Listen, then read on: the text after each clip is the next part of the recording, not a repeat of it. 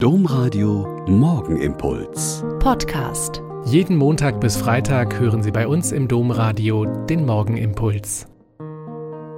Mit Schwester Katharina. Ich bin Eupa Franziskanerin und ich begrüße Sie herzlich zum gemeinsamen Beten. Am Sonntag in der Eucharistiefeier ist es mir wieder aufgefallen.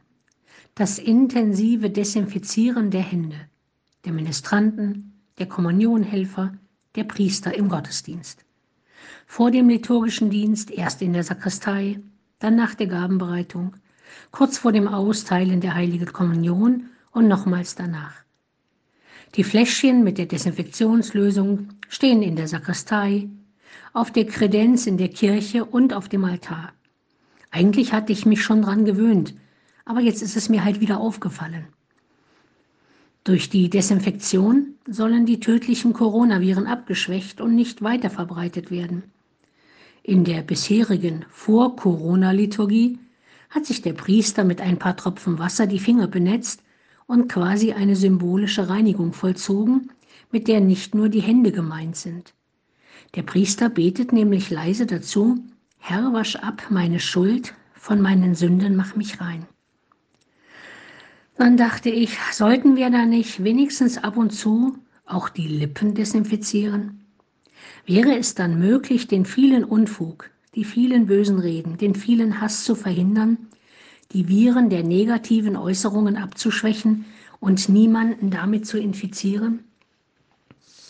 Im Psalm 141 heißt es, Herr, stelle eine Wache vor meinen Mund, behüte das Tor meiner Lippen, neige mein Herz nicht zu bösem Wort, damit ich nicht frevlerische Taten verübe. Das kann eine gute Bitte sein in diesen und zu allen Tagen unseres Lebens. Der Herr möge uns helfen, unsere eigenen Worte im Herzen zu erwägen und noch kurz vor dem Aussprechen, vor dem Tor meiner Lippen anzuschauen, bevor sie herauskommen und nicht wieder eingeholt werden können. Dass aus dem Innersten, aus dem Herzen die guten und bösen Gedanken kommen, wissen wir ziemlich genau. Schon der Volksmund sagt, wovon das Herz voll ist, davon spricht der Mund. Und den Zusammenhang zwischen bösen Gedanken und schlimmen Taten wissen wir nicht erst seit den vielen feindlichen Anschlägen jeglicher Couleur in unserem und in vielen anderen Ländern.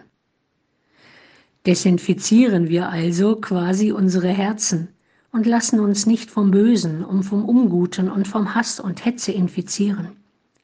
Das ist ein wichtiger Dienst zur Zeit in Politik, Gesellschaft und Kirche.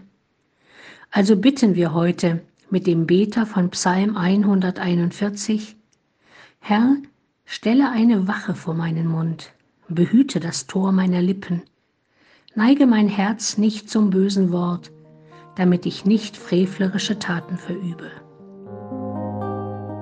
Der Morgenimpuls mit Schwester Katharina, Franziskanerin aus Olpe, jeden Montag bis Freitag um kurz nach sechs im Domradio. Weitere Infos auch zu anderen Podcasts auf domradio.de.